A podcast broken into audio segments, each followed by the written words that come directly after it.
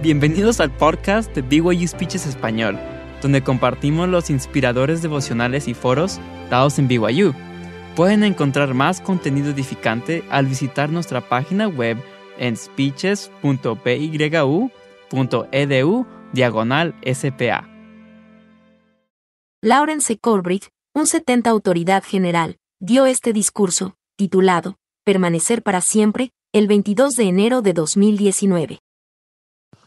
Como parte de una asignación que tuve como autoridad general hace algunos años atrás, leí una gran cantidad de material antagonista hacia la iglesia.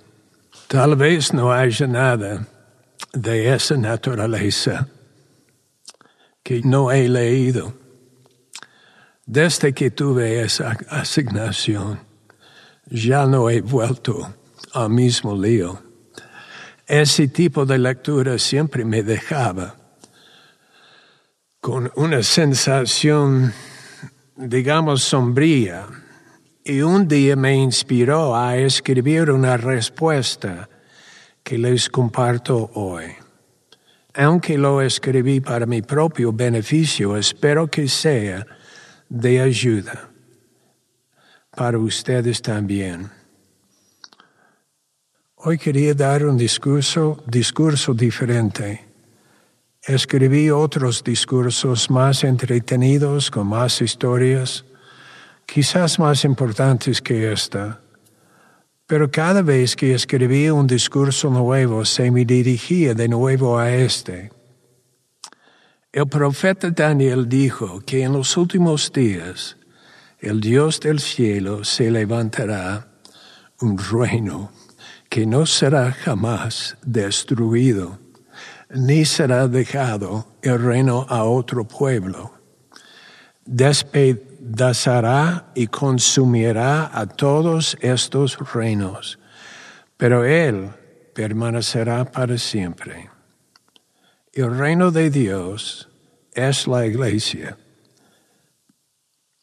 de Jesucristo de los santos de los últimos días y permanecerá para siempre. La pregunta es si permaneceremos nosotros. ¿Permaneceremos ustedes y yo? ¿Permanecerán para siempre o se irán? Y si, se van, ¿a dónde irán? Cuando el Señor describió las señales de su venida y del, del fin del mundo. Cuando describió nuestros días, mencionó muchas, muchas cosas, entre ellas guerras y rumores de guerras, nación levantándose contra nación, hambre, pestilencias, terremotos y muchas otras señales, incluyendo esta. Porque en aquellos días, también se levantarán falsos cristos y falsos profetas, y harán grandes señales y prodigios, a tal grado que engañarán, si fuera posible, aun los mismos escogidos, que son los escogidos conforme al convenio. Yo no sé con certeza todo lo que implica, todo lo que significa la afirmación engañarán si fuera posible aún los mismos escogidos. Pero yo creo que al menos, por lo menos, significa que todos enfrentaremos ese desafío en nuestros días. Pablo dijo, ahora vemos por espejo oscuramente del mismo modo, una de las características más prominentes de la visión del árbol de la vida es un extenso vapor de tinieblas, en el cual los que habían entrado en el sendero se apartaron del camino, de manera que se desviaron y se perdieron. Hay muchos que engañan, y el espectro del engaño es muy amplio en un extremo están los que atacan la restauración, el profeta José Smith y el libro de Mormón. Después vemos a quienes creen en la restauración, pero aseguran, dicen que la iglesia es deficiente, que se ha descarriado. Otros afirman creer en la restauración, pero, no pero se desilusionan con la doctrina que entra en conflicto con las actitudes cambiantes de nuestros días. Algunas personas sin autoridad aseguran tener visiones, sueños y visitas que tienen como fin enderezar el barco, guiarnos hacia un sendero más elevado o preparar la iglesia para el fin del mundo. Otros son engañados por espíritus falsos. En el otro extremo del espectro encontramos todo un universo de distracciones. Nunca ha habido más información, información errónea y desinformación, más productos, aparatos y juegos, más opciones, lugares a donde ir y cosas que ver y hacer para ocupar el tiempo y centrar la atención lejos, muy lejos de lo que es lo más importante. Todo eso y mucho más se disemina de forma instantánea por todo el mundo a través de los medios electrónicos. Vivimos en una época de engaño, una época de decepción. La verdad nos permite ver con claridad porque es el conocimiento de las cosas como son, como eran y como han de ser. El conocimiento es fundamental para evitar el engaño, para discernir entre la verdad y el error, y para ver con claridad y trazar un curso al navegar por los peligros de nuestro día. El profeta José Smith dijo, el conocimiento es necesario para la vida y la divinidad. El conocimiento es revelación. Escuchen esta grandiosa clave. El conocimiento es el poder de Dios para la salvación.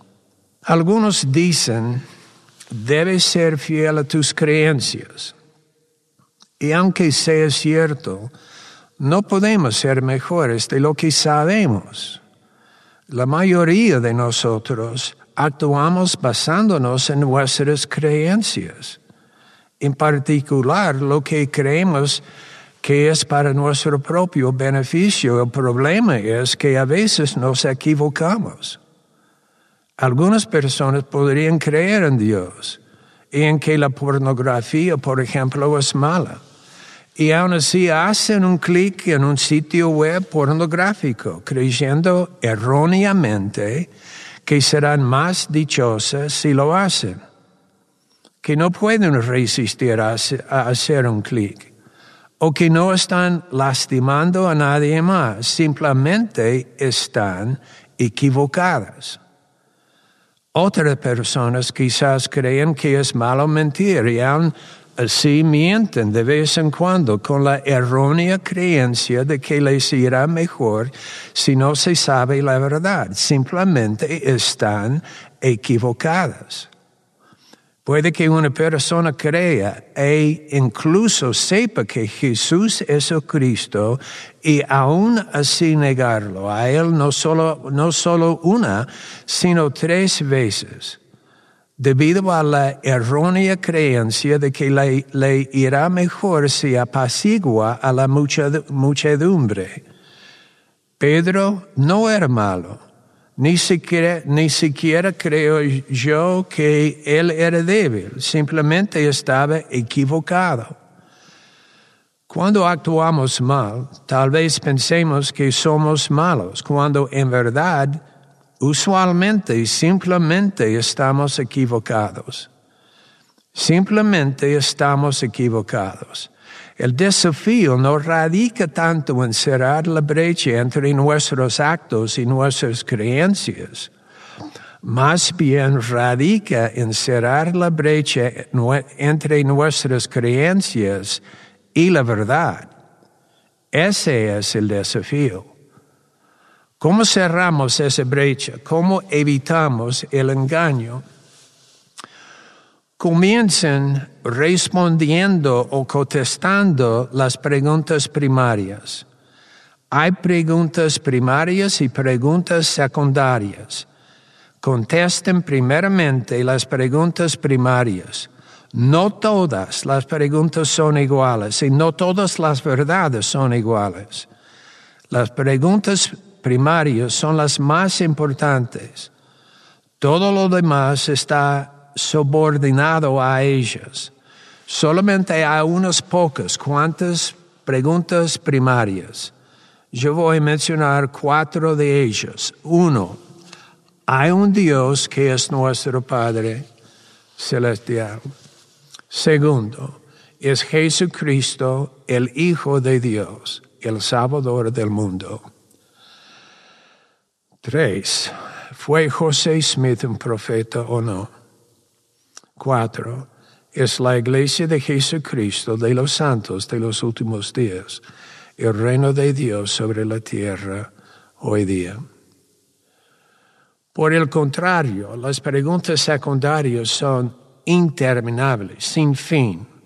Entre ellas se encuentran preguntas sobre la historia de la iglesia, el matrimonio plural, las personas de ascendencia africana y el sacerdocio, las mujeres y el sacerdocio, la traducción del libro de Mormón, la perla de gran precio, el ADN y el libro de Mormón, el matrimonio entre personas del mismo sexo, los diferentes relatos de la primera visión y muchas, muchas más.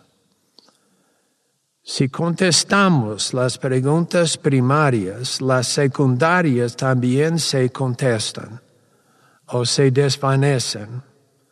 Si responden las preguntas principales o primarias, podrán tratar las cosas que entienden y las que no, y las cosas con las que estén de acuerdo y las que no, sin dejar la iglesia.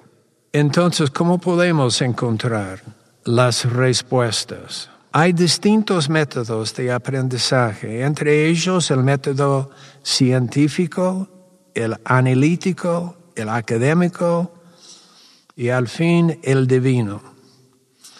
El método divino incorpora los elementos de las demás metodologías, pero al final las supera a todos, conectándose con los poderes del cielo.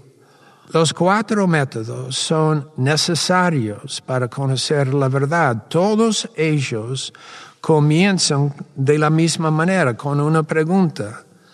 Las preguntas son importantes, en particular las preguntas primarias.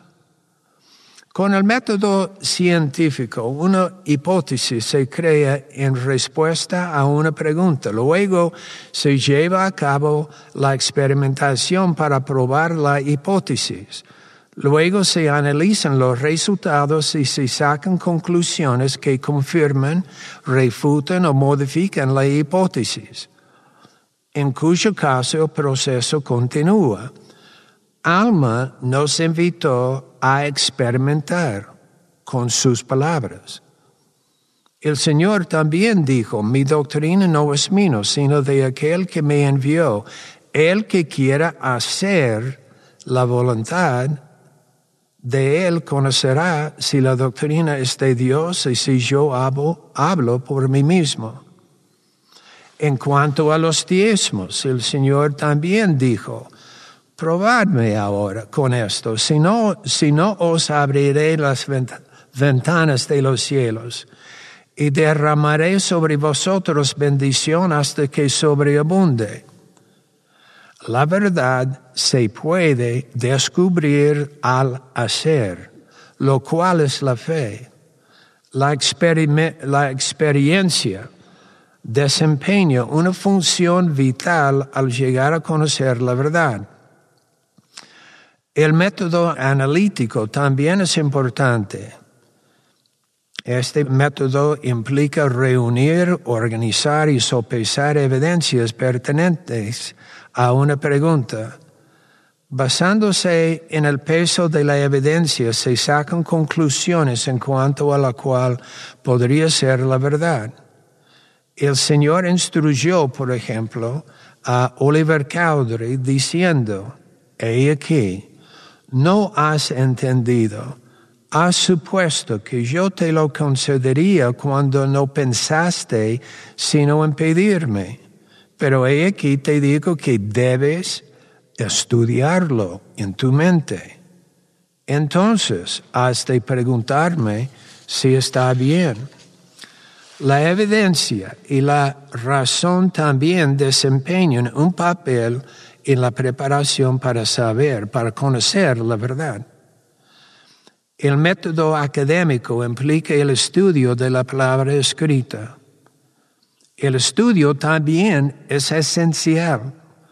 Mormon, por ejemplo, dijo que la palabra de Dios tiene un efecto más potente en la mente del pueblo, es decir, nuestra manera de pensar, que la espada, lo cual podría ser el miedo a morir o la amenaza de muerte o cualquier otra cosa.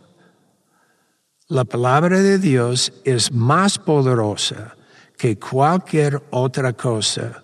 Es más poderoso que el miedo, la adicción, la pornografía o cualquier otra cosa. Es lógico, por, por lo tanto, que el Señor diría, atesorar constantemente en vuestras mentes las palabras de vida. Él también dijo, el que atesore la palabra no será engañado. El método divino de aprendizaje incorpora los elementos de las demás metodologías pero al final las supera a todas conectándose con los poderes del cielo. A fin de cuentas, las cosas de Dios se, se dan a conocer por el Espíritu de Dios, que normalmente es una voz apacible y delicada. El Señor dijo, Dios os dará conocimiento por, el, por medio de su Espíritu Santo. Sí, por el inefable don del Espíritu Santo. El apóstol Pablo enseñó que los hombres solo conocen las cosas de los hombres y que las cosas de Dios no las conoce ningún hombre excepto por medio del Espíritu de Dios. Él dijo, el hombre natural no percibe las cosas que son del Espíritu de Dios porque para él son locura. Y no las puede entender porque se han de discernir espiritualmente. De todos los problemas a los que hacemos frente en la vida, hay uno que sobresale y es el que menos se entiende. La peor de las condiciones humanas no es la pobreza, la enfermedad, la soledad, el maltrato, ni la guerra, por terribles que éstas sean. La peor de todas las condiciones humanas es la más común, es morir. Es morir espiritualmente. Es estar separado de la presencia de Dios y su espíritu o poder. Eso es lo peor. Por otro lado, la mejor de todas las condiciones humanas no es la riqueza, ni la fama, el prestigio, la buena salud, ni los honores de los hombres, ni la seguridad.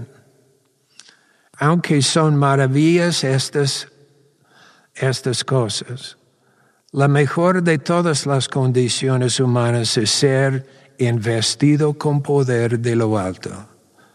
Es nacer de nuevo. Es tener el don y la compañía del Espíritu de Dios, el Espíritu Santo, que es la fuente de conocimiento, revelación fuerza, claridad, amor, gozo, paz, esperanza, confianza, fe. Y casi todas las demás cosas buenas. Jesús dijo, el consolador, el Espíritu Santo, os enseñará todas las cosas. Es el poder mediante el cual podemos conocer la verdad de todas las cosas. Él nos mostrará todas las cosas que debemos hacer. Es la fuente de agua viva que brota para vida eterna. Aunque la voz del Espíritu por lo general es una voz suave y apacible, aún así es segura, penetrante, poderosa, edificante y sostenedora, tanto como el Señor dijo, y, y a cualquiera que hable contra el Hijo del Hombre le será perdonado, pero a cualquiera que hable contra el Espíritu Santo, no le será perdonado, ni en este siglo, ni en el venidero. Paguen cualquier precio que haya que pagar.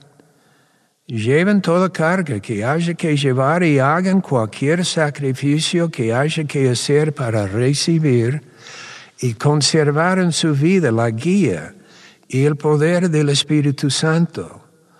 Todo depende de eso.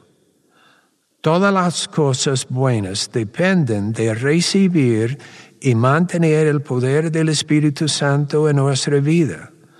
Todo depende de eso. Entonces, ¿qué fue este sentimiento sombrío, ese penumbra, digamos, que sentí años atrás cuando leí materiales antagonistas? Algunos dirían que fue el producto de la parcialidad en, las creencias, que es la inclinación hacia escoger solo aquellas cosas que van de acuerdo con nuestras suposiciones y creencias. La idea de que todo lo que uno ha creído, lo que se ha enseñado podría ser errónea, particularmente sin que haya nada más mejor que lo sustituya, es en verdad una idea lúgubre y perturbadora. No obstante, la penumbra que sentí al escuchar este oscuro coro de voces que se levantaba en contra del profeta José Smith y de la restauración de la iglesia de Jesucristo es diferente. Esa penumbra no es la parcialidad en las creencias, ni es el temor a estar equivocado. Lo que es es la ausencia del Espíritu de Dios. Eso es lo que es. Es la condición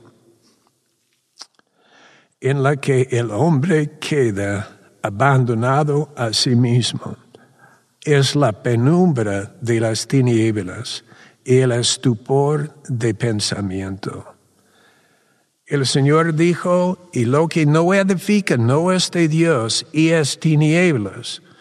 Lo que es de Dios es luz.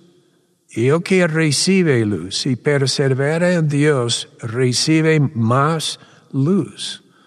Y esa luz se hace más y más resplandeciente hasta el día perfecto. La revelación del Espíritu de Dios reemplaza la parcialidad en las creencias debido a que no se basa solamente en evidencias. Yo he pasado toda una vida procurando escuchar la palabra del Señor y aprendiendo a reconocer y seguir el Espíritu de Dios. El espíritu asociado con esas voces oscuras que atacan el profeta José Smith, el libro de Mormón y la restauración no es el espíritu de Dios. No es el espíritu de inteligencia, no es el espíritu de verdad. El espíritu de Dios no está en esas voces. Hay mucho, mucho que no conozco, pero yo sí conozco la voz del Señor. Y su voz no está en ese oscuro coro. En absoluto contraste con este oscuro y horrible estupor de pensamiento que llena el pantano de la duda está el espíritu de luz, inteligencia, paz y verdad, que respalda los acontecimientos y la gloriosa doctrina de la restauración, particularmente las escrituras reveladas al mundo por medio del profeta José Smith. Solo basta leerlas y preguntarse a uno mismo y aún preguntar a Dios si son palabras de mentira, engaño y falsidad o si son las palabras de la verdad. Los que tienen temor de que la iglesia no sea, quizás no sea verdadera, dedican su tiempo y atención al arrastrarse por el pantano de las preguntas secundarias. Traten erróneamente de aprender la verdad por proceso de eliminación, intentando eliminar cada una de sus dudas eso siempre es una mala idea. Nunca, nunca funciona. Nunca va a funcionar. Hay innumerables observaciones en contra de la verdad. Cada vez que uno se encuentra una respuesta y se alza la vista, aparece otra. No digo que deben ignorarlas, pero podrían pasar la vida entera buscando la respuesta a cada declaración contra la iglesia y nunca, nunca llegar al conocimiento de las verdades más importantes, las verdades primarias. Las respuestas a las preguntas principales o las preguntas primarias no se reciben al contestar las secundarias. Hay respuestas a las preguntas secundarias, pero no se puede comprobar un enunciado positivo desmintiendo cada enunciado negativo. No se puede comprobar que la iglesia es verdadera desmintiendo cada declaración que se haga en contra de ella. Eso nunca va a funcionar. Se trata de una estrategia deficiente. En definitiva, tiene que haber una prueba afirmativa y con las cosas de Dios, la prueba afirmativa se recibe por revelación, mediante la guía y el poder del Espíritu Santo. Jesús preguntó a sus discípulos, ¿quién decís que soy yo? Respondió Simón Pedro y dijo, tú eres el Cristo, el, el, Hijo del Dios viviente. Entonces, respondiendo Jesús le dijo, Bienaventurado eres Simón, hijo de Jonás, porque no te lo reveló carne ni sangre, sino mi Padre que está en los cielos. Tú eres Pedro y sobre esta roca edificaré mi iglesia, y las puertas del infierno no prevalecerán contra ella. La iglesia de Jesucristo está fundada sobre la roca de la revelación, y las puertas del infierno no prevalecerán contra ella. Nosotros somos la iglesia. Ustedes y yo somos la iglesia.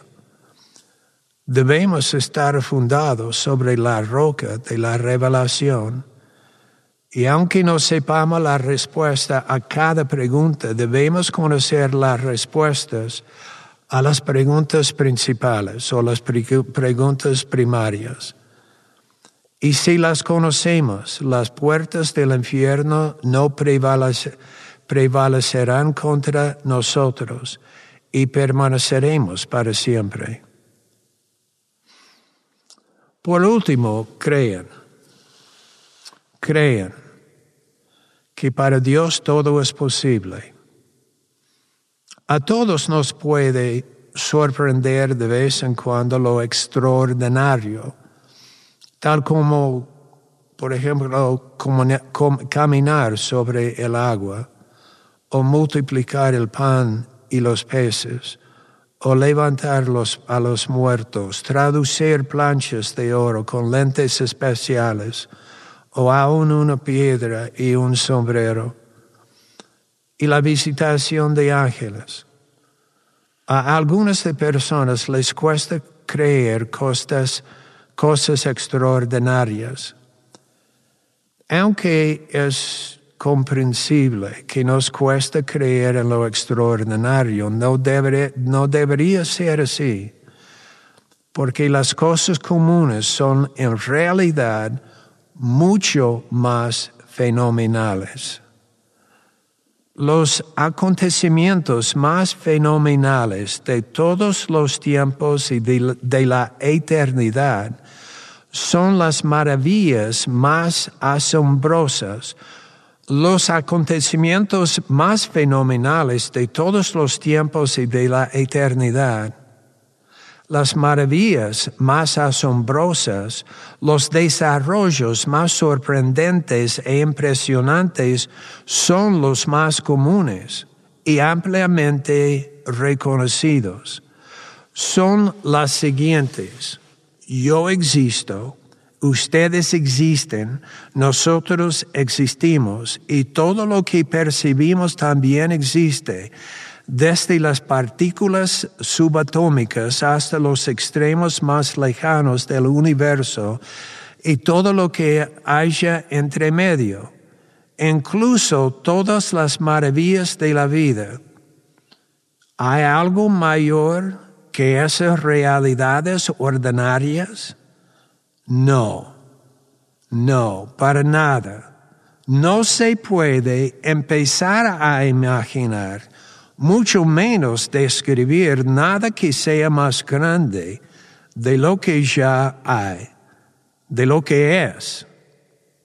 En vista de lo que hay, nada más debería sorprendernos. Debería ser fácil creer con Dios todo es posible. Por ejemplo, la sanación de un mano deformada no es tan sorprendente como la existencia de la mano en primer lugar. Si existe, eso indica ciertamente se puede arreglar cuando está rota. El acontecimiento mayor no está en su sanación, sino en su creación. Más fenómeno que la resurrección es el nacimiento. La mayor maravilla no es que la vida habiendo existido una vez pueda volver a existir, sino que existe en primer lugar. Más asombroso que levantar a los muertos es el hecho que vivimos. Un corazón silencioso que vuelve a latir no es tan asombroso como el corazón que late dentro de su pecho en este momento. El hecho que uno puede ver en una piedra o a través de un lente especial la traducción moderna de un texto antiguo escrito en planchas de oro es mucho menos asombroso que el ojo humano la maravilla no es lo que el ojo humano puede ver, más bien que puede ver en primer lugar. ¿Cómo pueden creer en cosas extraordinarias como ángeles y planchas de oro o en su potencial divino? Fácil. Simplemente miren a su alrededor y creen. No sé si algún día las vacas volarán, pero si lo hacen, nunca serán tan asombrosas como la vaca ordinaria. Escuché a alguien decir recientemente, está bien tener dudas. Yo no estoy seguro. Yo me pregunto en cuanto a esto. El Señor dijo, mirar hacia mí en todo pensamiento, no dudéis, no temáis. Yo tengo muchas preguntas. No tengo ninguna duda. Hay un Dios que es nuestro Padre eterno. Yo lo sé por mi experiencia, toda mi experiencia. Yo lo sé por todas las evidencias. Y las evidencias sobreabundan. Yo lo sé por medio del Espíritu y con mayor certeza yo lo sé por la guía y el poder del Espíritu Santo. Jesucristo es el Hijo de Dios. Él es el Redentor del mundo. Yo lo sé por medio de mi experiencia, toda mi experiencia. Yo lo sé por las evidencias y las evidencias sobreabundan. Yo lo sé por el estudio y con mayor certeza. Yo lo sé por la guía y el poder del Espíritu Santo.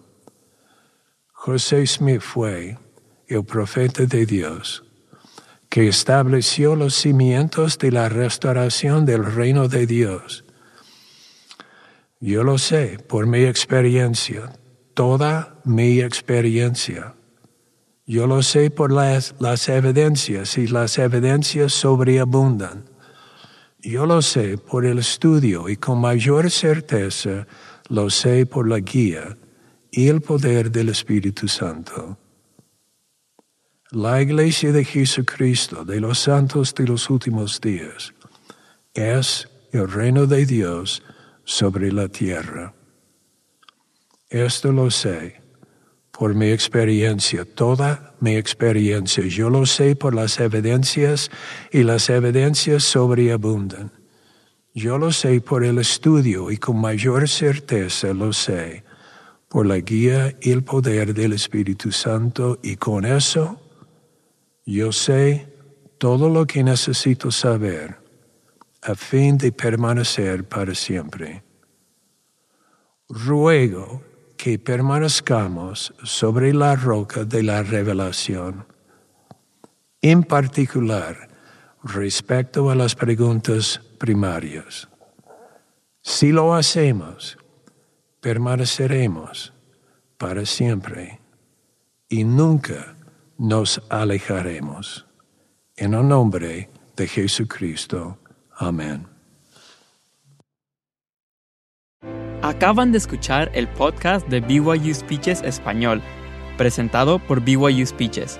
Visiten nuestra página web en speeches.pyu.edu diagonal SPA para más información.